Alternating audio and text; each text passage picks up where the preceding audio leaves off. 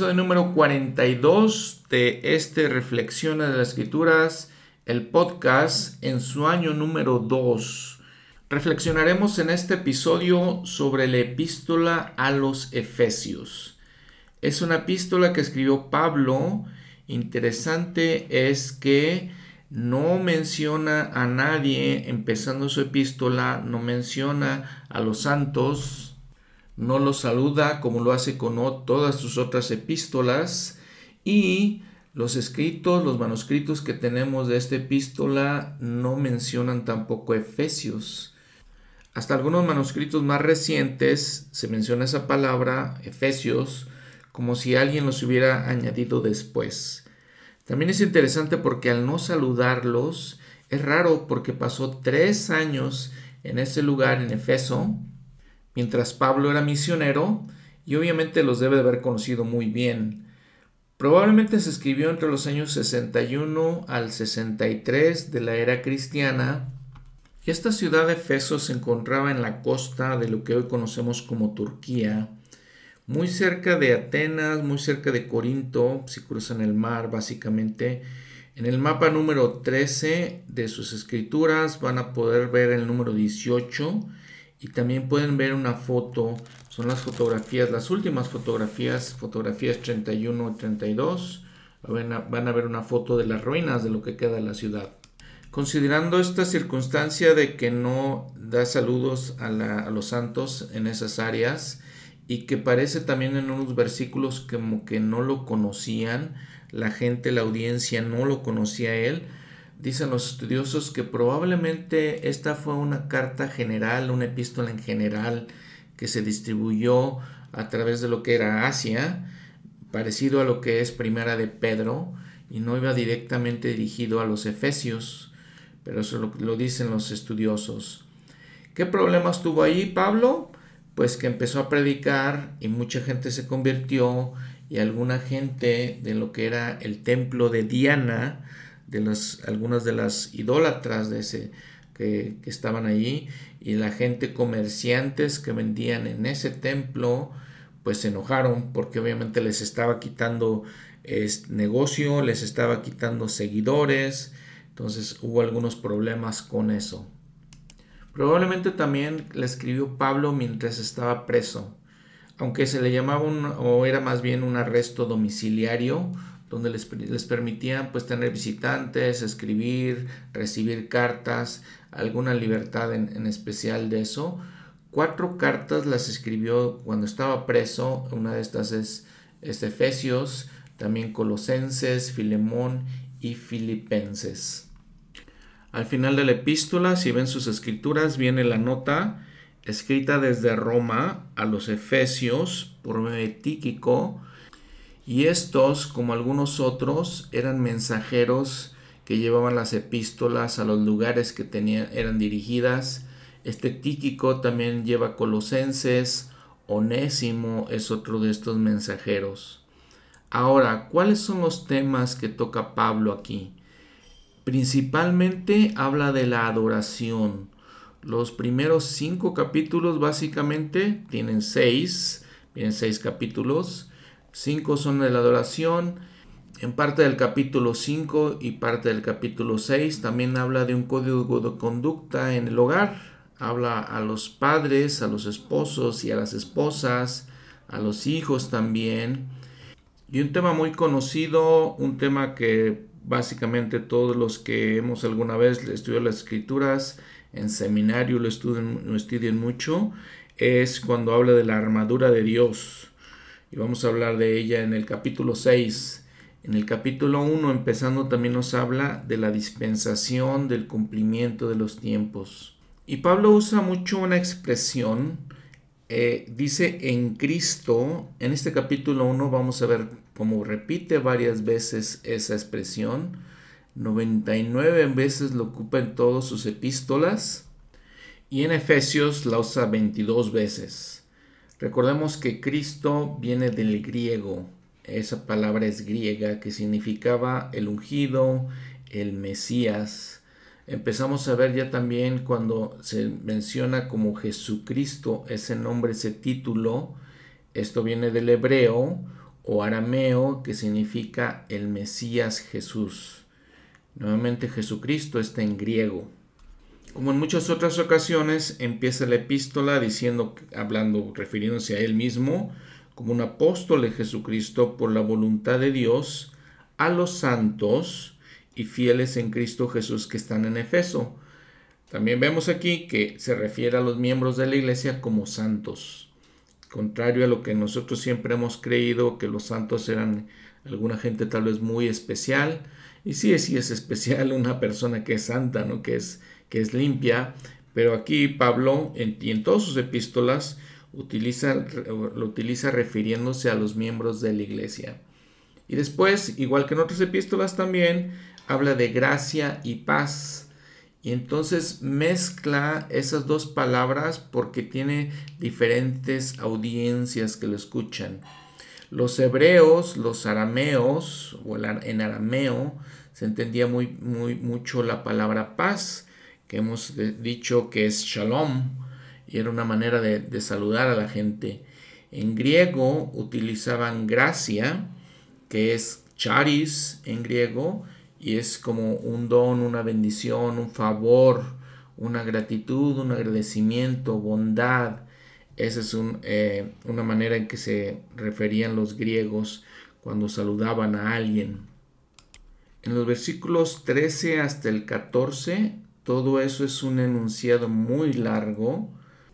Supuestamente, dicen los conocedores, es el enunciado más largo que se ha escrito en griego.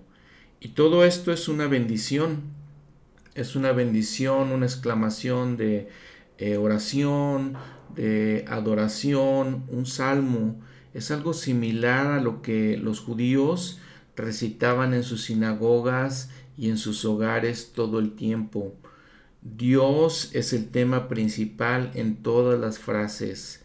Y vean cómo empieza el versículo 3, bendito sea el Dios y Padre de nuestro Señor Jesucristo, que nos bendijo con toda bendición espiritual en los lugares celestiales en Cristo. Entonces es esa bendición dirigida básicamente hacia Dios, bendito sea Dios, y como siempre nos ayuda a entender eh, la relación de nuestro Señor Jesucristo con su Padre, con nuestro Padre Celestial. Ahí lo está mencionando como dos personas separadas. La palabra que usa Pablo aquí como bendito, la palabra griega, es eulógetos, que es una palabra diferente a otras eh, palabras de bendito que encontramos en el Nuevo Testamento. Por ejemplo, en Lucas 1.42, cuando el ángel Gabriel aparece a María, dice, bendita tú entre las mujeres, esta palabra es diferente y significa, y la usa Pablo aquí, para elogiar a Dios eh, es cuando recibimos las bendiciones y es una palabra de eh, digno de alabanza básicamente. Entonces a lo que se refiere nuevamente bendito sea Dios. Él es y se refiere a que él es digno de alabanza. En el versículo 4 vean eh, todas estas cosas le digo son tan interesantes. Vean, habla de el, plan de salvación. Y habla de nuestra vida preternal, premortal, porque dice que Dios, el Padre, nos escogió en Él antes de la fundación del mundo, para que fuésemos santos y sin mancha delante de Él en amor, habiéndonos predestinado para ser adoptados hijos suyos, por medio de Jesucristo según la complacencia de su voluntad. Hemos visto que esta palabra que dice predestinación está mal traducida, va completamente eh, contrario a las doctrinas de, y la creencia que tenemos en Dios. No puede predestinar gente para que sea salva mientras otra no es predestinada para eso. La palabra en griego es prorizo, y se compone de dos palabras, una es pro, de antemano, y el verbo que es orizo con H, que se marca o se determina de antemano, se preordena, es lo que dijo el profeta José Smith. Sin embargo, eh, debido a esta traducción, pues mucha gente en el mundo cristiano, otras iglesias en el mundo cristiano sí creen en esta predestinación. Ellos sí creen que la gente está predestinada para ser salvada, tal vez, para tener cierta, eh, pues podemos decir, ventaja sobre otros. Y les digo, no es algo que suene muy lógico, pero así es solamente en la iglesia restaurada, en la iglesia de Jesucristo, de los santos de los últimos días, creemos en todas estas doctrinas y conceptos de la vida preterrenal, de la vida premortal y que no somos predestinados, somos preordenados. Entonces es algo muy distintivo de nuestra iglesia. Esta doctrina de la vida preterrenal, del plan de salvación, eh, vino a nosotros por medio de José Smith, por medio de la restauración, a pesar de que hay ciertos escritos eh, antiguos, primitivos de la iglesia cristiana, por ejemplo, el año 150 de la era cristiana, donde uno, eh, algunas personas como Clemente, como otro hombre llamado Justino Mártir, que enseñan de estas cosas, hablan de estas cosas. Por ejemplo, Clemente, citando precisamente el capítulo 6 de Efesios, menciona la primera iglesia, la espiritual, la cual fue creada antes que el sol y la luna.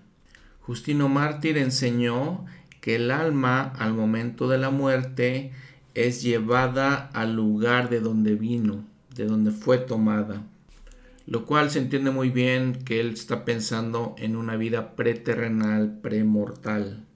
Ahora dense cuenta que en todo lo que está escribiendo Pablo, todo lo que dice constantemente está hablando de Jesucristo, constantemente de su gracia. En el versículo 7, de su, la redención por su sangre, la redemisión de pecados, otra vez de su gracia, por medio de su gracia dice que dándonos a conocer el ministerio de su voluntad, versículo 9, según su complacencia, la cual se había propuesto en sí mismo. O está hablando otra vez del plan, ya lo tenía preparado, ya estaba planeado. En el que dice en el versículo 10, de reunir todas las cosas en Cristo, este estaba preparado en la dispensación del cumplimiento de los tiempos tanto las que están en los cielos como las que están en la tierra. Entonces, nuevamente hablando del plan, ya está planeado así, nos está diciendo aquí Pablo. Este eh, término, la dispensación del cumplimiento de los tiempos, no aparece en muchas otras versiones de la Biblia, sí aparece esta frase en inglés y obviamente aquí en nuestra versión Reina Valera, nuestra versión en español también, eh, nueve veces se usa esta palabra en el Nuevo Testamento. La palabra es oikonomía, que significa el manejo, la administración de los asuntos del hogar. Y entonces aquí lo menciona Pablo como el primero de tres misterios, los misterios de su voluntad, la voluntad de Dios. Recordemos que esta palabra dispensación, ¿cuál es el significado? ¿Cuál es la definición? Si vamos a Guía para el Estudio de las Escrituras, dice una dispensación del Evangelio es un periodo de tiempo durante el cual el Señor tiene en la tierra por lo menos un siervo autorizado que posee el santo sacerdocio. Por ejemplo, hemos estudiado en las escrituras, lo recordamos, no sé si fueron a seminario, a instituto, Ahí hemos visto las dispensaciones de, en todos los tiempos en la historia de nuestro mundo, de la humanidad. Fueron presididas pues por hombres muy importantes, por profetas muy importantes. Una de estas dispensaciones es la primera con Adán, luego Enoch, luego Noé, Abraham, Moisés, Jesucristo y José Smith. Todos ellos han dado comienzo a nuevas dispensaciones del Evangelio. En estas, el Señor organiza una dispensación y revela el Evangelio nuevamente, de manera que la gente de esa dispensación no tenga que depender de las anteriores para conocer el plan de salvación. La dispensación que se inició con José Smith se conoce como la dispensación del cumplimiento de los tiempos. Y obviamente es la dispensación del cumplimiento de los tiempos porque ya no va a haber más dispensaciones. Ya estamos esperando la segunda venida de Jesucristo en este nuestro mundo, en esta nuestra tierra. ¿Qué va a pasar en esta dispensación? Doctrina y Convenios 27:13. A quienes he encomendado las llaves de mi reino y una dispensación del Evangelio para los últimos tiempos, para el cumplimiento de los tiempos en la cual juntaré en una todas las cosas, tanto las que están en el cielo como las que están en la tierra. Doctrina y Convenio 128.9. A algunos les parecerá muy atrevida esta doctrina que discutimos, un poder que registra o ata en la tierra y también en los cielos. Sin embargo, en todas las edades del mundo, cada vez que el Señor ha dado una dispensación del sacerdocio a un hombre o grupo de hombres por revelación efectiva, siempre se ha dado este poder, de manera que todo cuanto esos hombres hicieron con autoridad en el nombre del Señor, y lo hicieron verdadera y fielmente, y llevaron un registro adecuado y fiel de ello, esto llegó a ser una ley en la tierra y en los cielos, y de acuerdo con los decretos del gran Jehová no podía anularse. Esta palabra es verdadera, ¿quién la puede oír? Ahora en el versículo 18 nos cuenta, puede, pude haber dado una traducción más clara de esto, pero para mi objeto tiene suficiente claridad tal como está. Basta saber, en este caso, que la tierra será herida, herida con una maldición, a menos que entre los padres y los hijos exista un eslabón conexivo de alguna clase, tocante a algún asunto u otro. Y aquí, ¿cuál es ese asunto? Es el bautismo por los muertos, pues sin ellos nosotros no podemos perfeccionarnos, ni ellos pueden perfeccionarse sin nosotros, ni tampoco podemos nosotros ni ellos perfeccionarnos sin los que han fallecido en el Evangelio, porque al iniciarse la dispensación del cumplimiento de los tiempos, dispensación que ya está comenzando, es menester que una unión entera, completa y perfecta, así como un encadenamiento de dispensaciones, llaves, poderes y glorias, se realicen y sean revelados desde los días de Adán hasta el tiempo presente. Y no solo esto, sino que las cosas que jamás se han revelado desde la fundación del mundo, antes fueron escondidas de los sabios y entendidos, serán reveladas a los niños pequeños y a los de pecho en esta, la dispensación del cumplimiento de los tiempos. Doctrina y Convenios 121, 31 y 32 todos los tiempos de sus revoluciones, todos los días, meses y años señalados, y todos los días de sus días, meses y años, y todas sus glorias, leyes y tiempos fijos serán revelados en los días de la dispensación del cumplimiento de los tiempos, conforme con lo decretado en medio del concilio del Dios eterno, de todos los otros dioses antes que este mundo fuese, que habría de reservarse para su cumplimiento y fin, cuando todo hombre ha de entrar en su eterna presencia y en su reposo inmortal. Interesante notar que cuando habla José Smith aquí en Doctrina y Convenios, este concilio del Dios eterno, de todos los otros dioses, Él es el Dios eterno de todos los otros dioses, nos lleva eh, la nota al pie de la página Deuteronomio 17. Es una doctrina que no establece José Smith, es una doctrina que se le restaura, está desde el Antiguo Testamento, ahí vemos Deuteronomio 10, 17, porque Jehová vuestro Dios es Dios de dioses y Señor de señores, Dios grande, poderoso y temible, que no hace acepción de personas ni recibe soborno es Dios de dioses menciona, el Antiguo Testamento. Después Pablo vuelve a hablar de dos principios, dos doctrinas de las que habíamos hablado en episodios anteriores. Eh, ya lo platicamos, lo de la predestinación, que entendemos que es preordenación, y también el Santo Espíritu de la promesa. Y es la primera vez que se menciona con estas palabras, aunque ya habíamos hablado, les digo, en otros episodios de este Santo Espíritu de la promesa. Les recomiendo que podamos leer Doctrina y Comenios 132, versículo 7. Ahí nos dice qué significa esto, cuál es esta doctrina, en la que el Espíritu Santo actúa como este Santo Espíritu de la promesa y sella los convenios, sella las promesas que se nos han hecho, por ejemplo, en el templo. Vamos a ver después también lo que se llama el llamamiento y la elección segura, en la que ciertos hombres eh, reciben la promesa de que tendrán la vida eterna y se sella por medio de este espíritu, eh, que sella la eficacia de todo lo que ellos han logrado, la fuerza de todo lo que han hecho, dice nuevamente en Doctrina y Convenios sella la virtud y la rectitud de sus obras aquí en la tierra.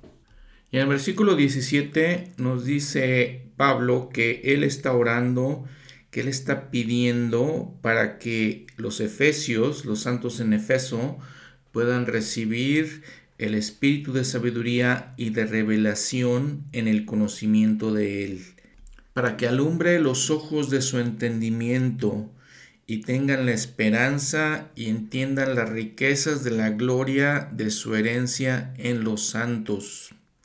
Vean, eh, qué especial este mensaje. Eh, si tenemos sabiduría, si podemos tener eh, la revelación y podemos tener esa, esa luz de entendimiento, que podemos entender el plan de salvación, el propósito de nuestra vida aquí en la tierra y la esperanza de que podamos recibir algún día las grandes bendiciones que nos son prometidas.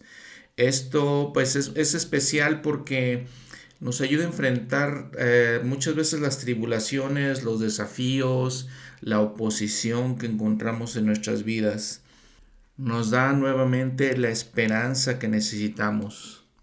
Y agrega que nuestro Padre Celestial le dio a Cristo, a Jesucristo, a su Hijo, le dice en el versículo 20, el cual ejerció en Cristo resucitando de los muertos y colocándole a su diestra en los lugares celestiales, sobre todo principado y autoridad y poder y señorío, y sobre todo nombre que se nombra no solo en este mundo, sino también en el venidero, y sometió todas las cosas debajo de sus pies, y lo dio por cabeza sobre todas las cosas a la iglesia, la cual es su cuerpo, la plenitud de aquel que todo lo llena en todo. Entonces todas las bendiciones fueron sobre Cristo, Él es la cabeza de la iglesia, y entonces nos da a entender también que, que es importante que existe la iglesia, que se estableció la iglesia y Jesucristo como cabeza de esta, y es, hace la analogía de que es como su cuerpo. Y como lo hace constantemente, eh, Pablo nos da mucha, nos da las bases de nuestra creencia y nuestra fe en Jesucristo y cómo es, Él es la base de todo este plan, de todo este propósito. En el capítulo 2 nos habla de la gracia mediante la fe y también dice eh, el encabezado, por ejemplo, la sangre de Cristo salva por igual al judío y al gentil y da toda esa explicación, da toda esa enseñanza y nos dice que ya no somos ni, judíos ni gentiles en Cristo, en su iglesia. Hemos hablado varias veces de que no hay separaciones, de que todos somos uno. Y nos, el versículo 19 es un, es un versículo clásico que siempre escuchamos, de cómo eh, venimos de otro mundo, venimos de otras ideas y nos invita a cambiar esas ideas, nos invita a pensar como Cristo y dice, ya no somos extranjeros ni advenedizos, sino conciudadanos de los santos y miembros de la familia de Dios. Todos los miembros de la iglesia, todos los nuevos miembros de la iglesia, la gente que se está uniendo a la iglesia, ya no son extranjeros, son conciudadanos de los santos, son miembros de la familia de Dios, dice. ¿Cómo? ¿Y por qué? ¿Y cuál es la, base de este fundamento? ¿Sobre qué se edifica? Sobre los apóstoles y profetas. Edificado sobre el fundamento de los apóstoles y profetas, siendo la principal piedra del ángulo Jesucristo mismo. Y como constantemente les comento, pues a mí se me hace fascinante todo esto, cómo entrelaza todos estos temas, estas doctrinas, estas enseñanzas que les digo siempre están muy acordes con lo que le fue restaurado al profeta José Smith y de la misma manera tenemos la iglesia con todas estas doctrinas, ¿no? Todas estas ideas que nos da aquí Pablo. Y otra cosa que hace constantemente, siempre repitiendo esto para que lo entendamos bien, creo, es que nos habla de los atributos de Dios, de su grandeza. Nos dice en el versículo 4 que Dios es rico en misericordia por el gran amor con que nos amó. El gran amor que tiene nuestro Padre Celestial, misericordioso y rico, gran amor por ustedes y por mí. Y es algo también de esas cosas que pues debemos reflexionar profundamente, ampliamente. Después dice las abundantes riquezas de su gracia su bondad para con nosotros en Cristo Jesús. Y hemos platicado, les he dicho, ven cómo el discurso de Pablo cambia las ideas que tenemos del Antiguo Testamento, de que pues Dios es Dios, un Dios vengativo, este, está listo para que paguemos nuestros pecados, está listo para que podamos eh, resarcir las cosas que hacemos mal. Pero aquí les digo, Pablo da una, esa idea muy diferente, es abundante en misericordia, abundante en gracia, nos tiene gran amor, abundante en paciencia hacia nosotros. Y creo que eso es lo que deberíamos eh, atesorar en nuestros corazones. Otra idea importante es que cuando hablamos de que ya no somos extranjeros ni advenedizos, él está hablando de los judíos, los gentiles, también nos hace entender que debemos ser uno en Cristo. En la iglesia debemos ser uno en Cristo y adorarlo de esa manera. Siempre hemos platicado también que no podemos dejar a ciertas personas de lado, dejar a gente que es miembros de la iglesia que son diferentes a nosotros y menos a eh, personas que están conociendo la iglesia y que también son diferentes. Debemos ser, dice, ser copartícipes, coherederos, dice ya en el capítulo 3 los gentiles lo son, y entonces la casa de Israel también lo es. Después vamos a ver otra escritura muy este, especial, muy conocida, el capítulo 4, donde dice, un cuerpo y un espíritu, versículo 4, como fuisteis también llamados a una misma esperanza de vuestra vocación, versículo 5, un Señor, una fe, un bautismo, un Dios y Padre de todos, quien está sobre todos y por todos y en todos vosotros. Ahora, regresando un poco al capítulo 3, antes de seguir con el capítulo 4, ven el versículo 3, dice que por revelación le fue declarado el misterio y habla del misterio de la salvación. Pero lo esencial aquí es que, como siempre hemos escuchado en la iglesia, lo fundamental que es la revelación. Aquí lo está confirmando Pablo. Y esta la necesitamos para tener nuestro propio testimonio. Cada uno de nosotros necesita eso. Lo necesitan las autoridades locales, la presidenta de de Socorro, el presidente de Coronelderes, el obispo. Lo necesitan los profetas, las autoridades generales de la iglesia. Vean ya en el versículo 5, dice Ahora es revelado a sus santos apóstoles y profetas por el Espíritu, que los gentiles son coherederos y miembros del mismo cuerpo. Y entonces eh, vemos lo, lo, importante, les digo, lo esencial de todo esto. El presidente Hinckley, por ejemplo, menciona esto cuando él, si recuerdan, él fue el que recibió la revelación de cómo construir más templos, de cómo construir los templos pequeños que ahora podemos decir que están por toda la tierra, por todos los países. Si recordamos hace algunas décadas tal vez había templos grandes, pero nos costaba mucho trabajo llegar a ellos, a unas personas muchas horas. Ahora como están esos templos pequeños, qué importante fue la revelación que, que recibió el profeta, el presidente Hinckley. Dice él, Así ha sido casi invariablemente como nos ha llegado la palabra de Dios, no con trompetas, no desde las salas de consejo de los eruditos, sino mediante la voz apacible y delicada de la revelación. Al escuchar a aquellos que buscan en vano hallar sabiduría y que proclaman en alta voz sus panaceas o curas para los males del mundo, uno se inclina a responder con el salmista, Quedaos tranquilos y sabed que yo soy Dios. Salmos 46, 10. Y con el Salvador, el que tiene oídos para oír, oiga. Mateo 11, 15. Cierro la cita. Ahora, en otro comentario del presidente Hinckley, y haciendo referencia a Pablo, a sus, los escritos en sus epístolas, él dice, ¿Cómo podemos conocer las cosas del Espíritu? ¿Cómo podemos saber que son de Dios? Por sus frutos. Si algo conduce al progreso y al perfeccionamiento, a la fe y al testimonio, si lleva a una mejor forma de hacer las cosas y a la piedad, entonces es de Dios. Si nos destroza, si nos lleva a la oscuridad, si nos confunde y nos preocupa, si conduce a la falta de fe, entonces es del diablo. Los susurros del Espíritu se reconocen por los frutos del Espíritu, aquello que ilumine, que edifique, que sea positivo, afirmativo y que eleve y que nos guíe a pensamientos mejores, a mejores palabras y a mejores acciones, es del Espíritu de Dios. Cierro la cita.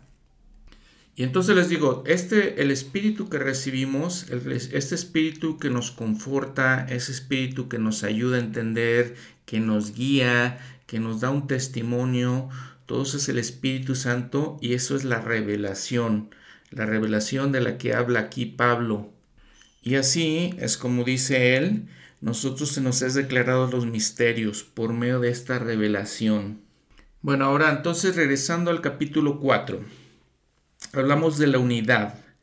Primero nos exhorta el apóstol Pablo para que en el versículo 1 dice que andéis como es digno de la vocación con que habéis sido llamados. Si ven la nota al pie de la página de los llamamientos que tengamos, cualquier llamamiento que tengamos, con toda humildad y mansedumbre, soportándoos con paciencia los unos a los otros en amor, solícitos en guardar la unidad del Espíritu en el, en el vínculo de la paz. Entonces nos invita, nos invita primero que seamos dignos de los llamamientos que tenemos y después que vivamos con paciencia, vivamos con amor en la iglesia básicamente. Y, dice que entonces tenemos un Señor, una fe, un bautismo. ¿Y cómo llegamos a eso? Otra escritura clásica en la iglesia, que dice en el versículo 11 que el Señor constituyó a unos apóstoles, a otros profetas y a otros evangelistas y a otros pastores y maestros, a fin de perfeccionar a los santos para la obra del ministerio, para la edificación del cuerpo de Cristo. Notemos que obviamente apóstoles, profetas, evangelistas, pastores, maestros, solamente esos oficios o solamente esos llamamientos se encuentran en la iglesia verdadera de Jesucristo. Ahí los encontramos. Si ven su nota al pie de la página, por ejemplo, ¿quiénes son los eh, pastores? Dice obispos, maestros, pues puede ser cualquier maestros, cualquier maestro, perdón. Dice el presidente o el, más bien el profeta José Smith que los evangelistas son los patriarcas que ahora, que ahora conocemos. En otras epístolas, Pablo también habla de los diáconos, habla de los obispos, habla de los célderes. Y entonces aprendemos la organización, la estructura de la iglesia nuevamente, de la iglesia verdadera de Jesucristo. Bueno, esto está establecido así, acabamos de leer, para perfeccionar a los santos para la obra del ministerio hasta que todos lleguemos a la unidad de la fe y del conocimiento del Hijo de Dios, a un varón perfecto, a la medida de la estatura de, la plenitud de Cristo, para que ya no seamos niños fluctuantes, llevados por doquiera de todo viento de doctrina, por estratagema de hombres que para engañar emplean con astucia las artimañas del error, sino que, hablando la verdad en amor, crezcamos en todas las cosas en aquel que es la cabeza, a saber, Cristo. Entonces, ¿cuál es el propósito de que esté organizada la iglesia de esta manera? Es que podamos, número, número, uno, perfeccionarnos. Número dos, para que podamos llegar a la estatura de la plenitud de Cristo, aunque nos falte mucho, ¿verdad? Para llegar a ese momento. Pero entonces también tenemos la unidad de la fe, tenemos el conocimiento de Dios, para que no seamos llevados por muchas doctrinas Claro que vamos y escuchamos la conferencia general y claro que nos da entendimiento, nos da guía y para que no seamos engañados por los hombres, no seamos engañados por doctrinas, ideas falsas que abundan en nuestros tiempos. Ahí encontramos, les digo, en la conferencia general, encontramos toda esa guía, todas esas ideas, esas cosas que tenemos que aprender y aplicar a nosotros mismos. Y claro, por ejemplo, eh, un mensaje el más importante creo de la conferencia general, esta última conferencia general, pues es lo del presidente Nelson. Por ejemplo, dice él, hagan el reino celestial su meta eterna. Y muy especial dice que todo lo que él ha aprendido él en sus 100 años casi ya de vida, él nos dijo, es que lo más importante es que tengamos una mente celestial que pensemos de manera celestial. Y podemos también eh, confirmarlo con, estas epístolas de Pablo cuando él, ha dicho básicamente eso, que la mente carnal es muerte, la mente espiritual es vida. Entonces vean cómo escuchamos a los apóstoles, al apóstol Pablo, escuchamos a los profetas, al presidente Nelson y todos nos dan las mismas ideas. Un mensaje que a mí me, gustó bastante es de el del elder Christophe Giraud. Y de muchas cosas que él dijo muy, me parece muy especiales, esta es, es tal vez de las más importantes. La manera en que nos tratamos el uno al otro es un reflejo directo de nuestra comprensión y aprecio por el sacrificio y la expiación supremos de su Hijo, nuestro Salvador Jesucristo. Cierro la cita. Y sí, la verdad es que es mi testimonio eh, que cuando escuchamos la conferencia general, cuando escuchamos a los apóstoles y profetas, es para que nos perfeccionemos, para que podamos llegar a ser más como Cristo. Aunque a veces les digo estamos lejos de ese perfeccionamiento, pero es para que podamos aprender y seguir creciendo y no ser engañados. Es, es importante, creo, que no seamos engañados estos testimonios, estas ideas, pues son especiales para que las reflexionemos y les escuchemos una y otra vez en los próximos seis meses cada conferencia y la volvemos a escuchar y podemos repasar en nuestras clases. Y es, es muy, muy importante. No, no me imagino cómo este, podríamos eh, tener la iglesia que tenemos eh, sin estas ayudas, sin estos testimonios de nuestras autoridades. En los siguientes versículos también son muy especiales lo que dice Pablo. Nos da una lista de cosas, de atributos que necesitamos para ser, como, para ser discípulos de Jesucristo. Primero nos dice en versículo 17 que no andemos tras la vanidad de nuestra mente, teniendo el entendimiento entenebrecido, ajenos de la vida de Dios, que por la ignorancia que en ellos hay, por la dureza de su corazón, Ven entonces, no, no andemos, él dice como los gentiles, como otros gentiles, no tras la vanidad de nuestra mente. Eso nos, en nuestro, eh, cuando hacemos así, nuestro entendimiento está entenebrecido. Estamos ajenos a la vida de Dios. Somos ignorantes. Y, y luego continúa perdemos toda, toda sensibilidad y nos entregamos a la lascivia para cometer con avidez toda clase de impureza. Mas vosotros no habéis aprendido así sobre Cristo. Si en verdad le habéis oído y habéis sido por él enseñados, conforme a la verdad que está en Jesús, en cuanto a la pasada manera de vivir, nos invita y nos exhorta, despojaos del viejo hombre, que está viciado conforme a los deseos engañosos. Vean las palabras que usa Pablo. Somos ignorantes, tenemos el entendimiento entenebrecido, somos este, engañados.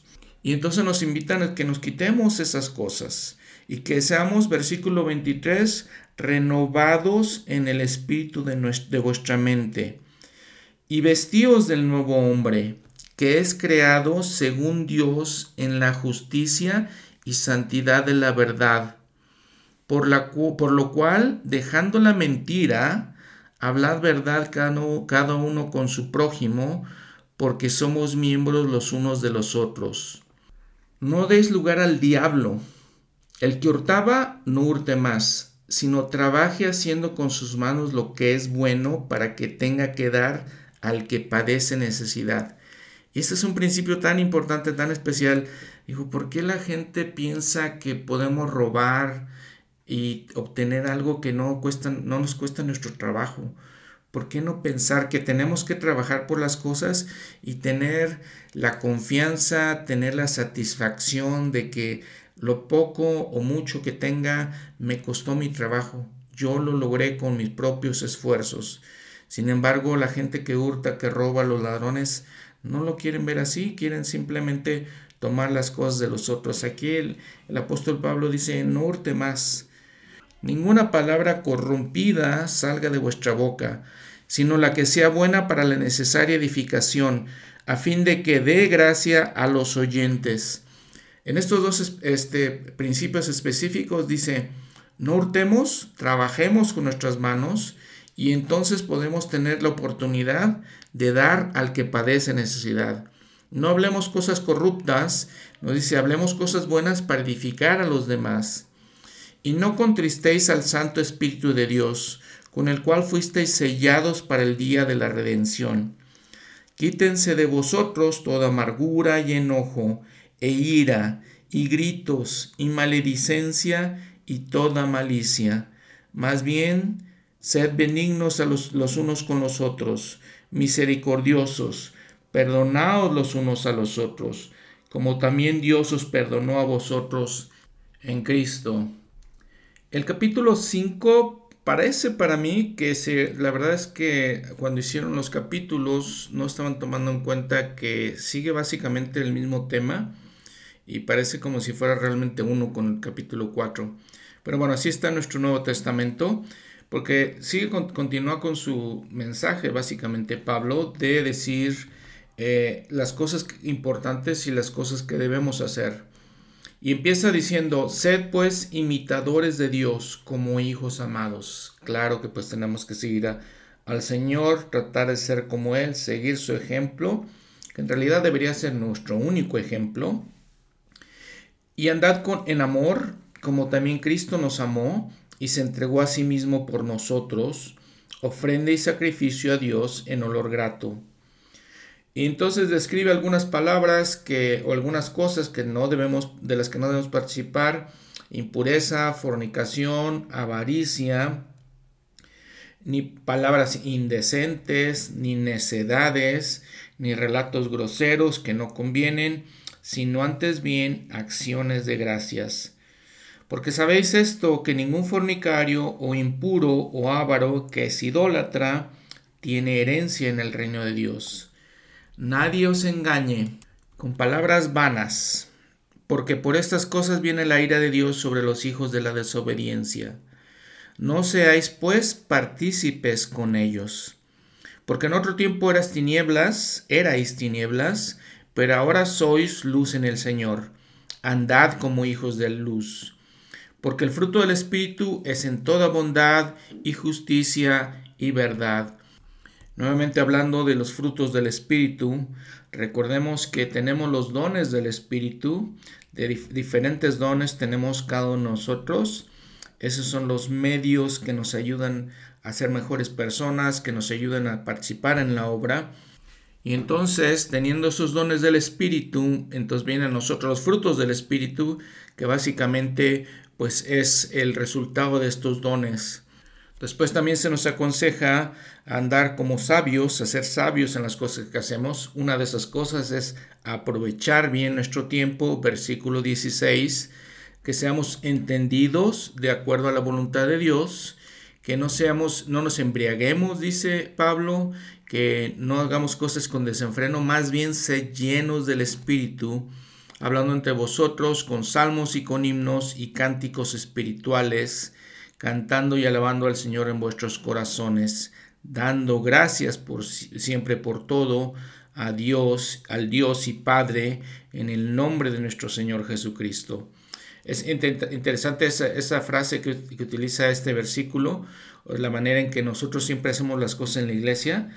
Eh, adoramos a Dios nuestro Padre Celestial y todo lo que hacemos lo terminamos en el nombre de Jesucristo. Versículo 21. Esto es algo interesante eh, que tenemos que tener cuidado en la manera en que lo manejamos y más bien tenemos que entender lo que está hablando el apóstol Pablo.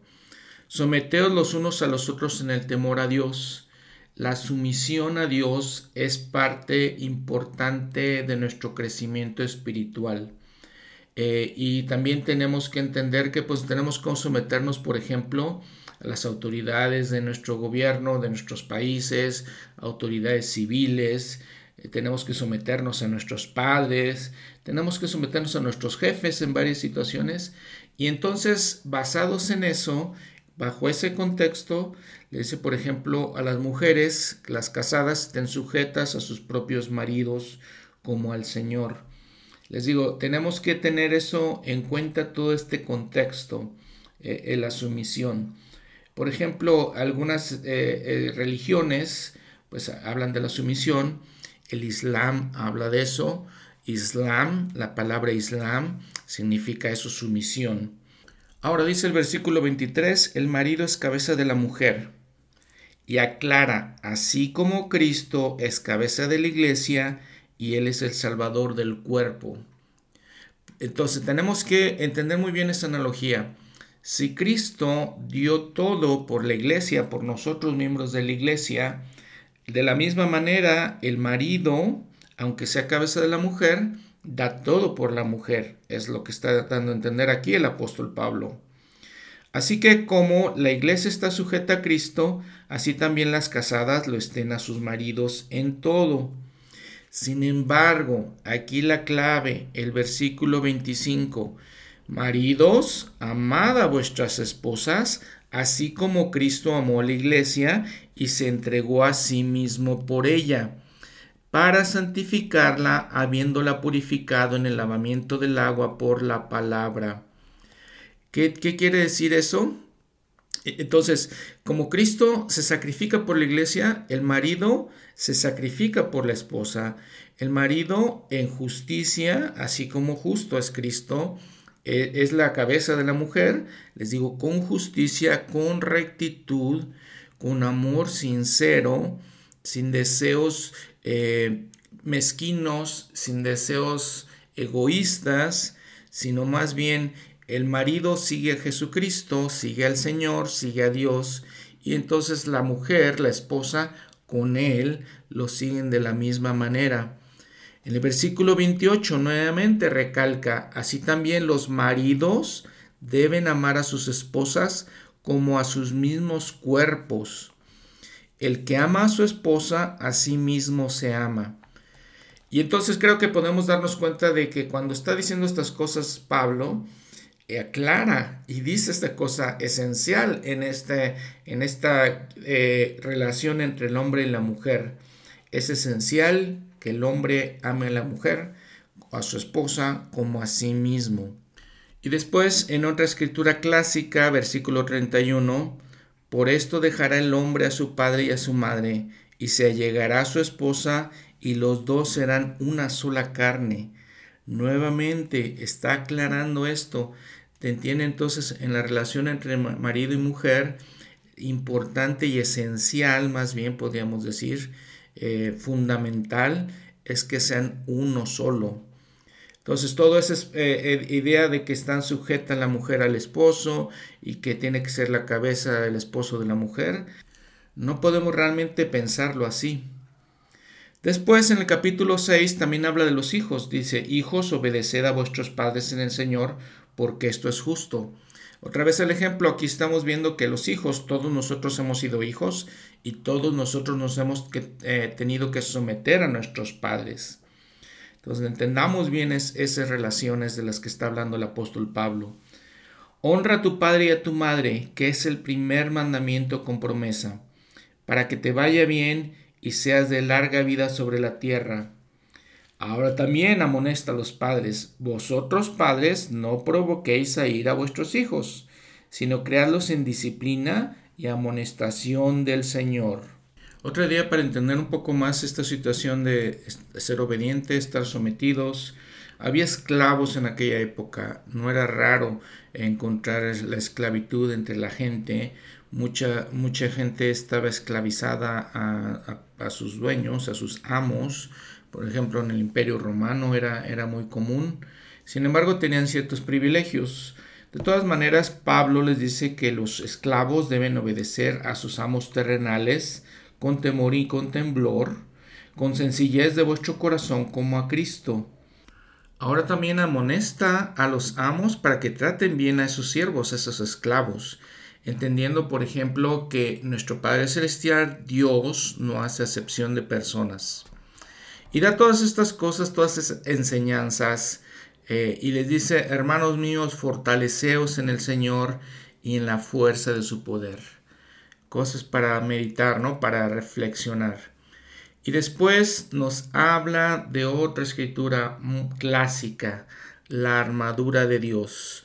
Versículo 11.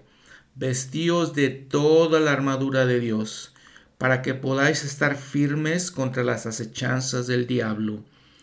Y qué tan importante es esto en nuestros tiempos, qué tan esencial cuando parece que las acechanzas del diablo son más fuertes, son más intensas y llegan a todos nosotros.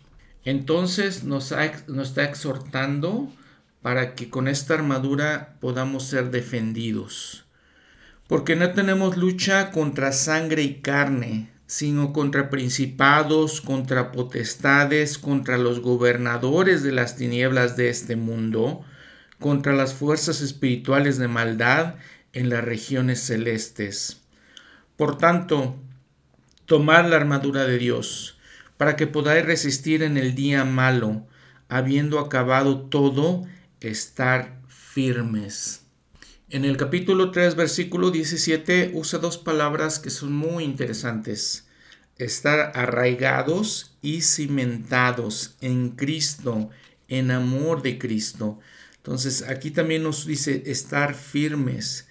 Estad pues firmes ceñidos vuestros lomos con la verdad, y vestidos con la coraza de justicia, y calzados los pies con la preparación del Evangelio de paz. Sobre todo, tomad el escudo de la fe, con el que podáis apagar todos los dardos de fuego del maligno, y tomad el yelmo de la salvación, y la espada del Espíritu, que es la palabra de Dios orando en todo tiempo con toda oración y súplica en el Espíritu, velando en ello con toda perseverancia y súplica por todos los santos. Esta analogía que hace Pablo pues es muy común para la gente de aquellos tiempos. Veían los ejércitos, veían los soldados romanos, por ejemplo. Aquí se, se traduce el casco que utilizaban. Dice yelmo de la salvación. Yelmo es un casco que se ponían regularmente lo tenían de lo hacían por ejemplo de piel a veces lo hacían de bronce a veces lo hacían de hierro y en algunos lugares o casos especiales hasta de oro los tenían como era la protección para la cabeza obviamente lo compara con la salvación en los judíos mismos en el midrash eh, usaban esa, esa frase el casco de la salvación y si hemos visto, por ejemplo, los cascos que utilizaban los romanos, no solo cubrían la cabeza, sino cubrían ciertas partes de la cara, por ejemplo, la nariz. Entonces era esencial, por eso lo compara con la salvación nuevamente. También compara cómo se protegían con, pues, con la espada, que Él es el Espíritu. ¿Y el Espíritu cómo lo obtenemos? Dice Pablo, pues es la palabra de Dios. Así obtenemos el Espíritu, orando en todo tiempo y súplica, suplicando y velando. Eso nos ayuda a, eh, pelear ¿no? con, con esta espada. Ahora también habla del escudo, por ejemplo. El escudo es el escudo de la fe. Y ahí es donde podemos soportar todos los dardos de fuego del maligno. Otras partes importantes de esta armadura, por ejemplo, dice la coraza de justicia. ¿Cuál es la coraza? Es la parte que cubría el pecho, básicamente el torso. Y también habla, por ejemplo, de eh, los lomos, nos ceñimos los lomos con la verdad, es básicamente el cinturón, con, con la verdad y habla de los zapatos, lo que utilizamos para caminar, el Evangelio de paz, los pies. ¿Por qué los pies? Pues es la analogía de que con los pies nos movemos y es, es lo que nos lleva a realizar cosas. Si nos mantenemos activos en el Evangelio, caminando siempre, entonces eso nos va a proteger también. Entonces, resumiendo, ¿cuáles son los principios que tenemos que atesorar de acuerdo a esta armadura de Dios? Número uno, la verdad. Número dos, la justicia. Número tres, el Evangelio de paz. Número cuatro, la fe. Número cinco, la salvación. Número seis, el Espíritu, que es la palabra de Dios, las escrituras básicamente, y la oración.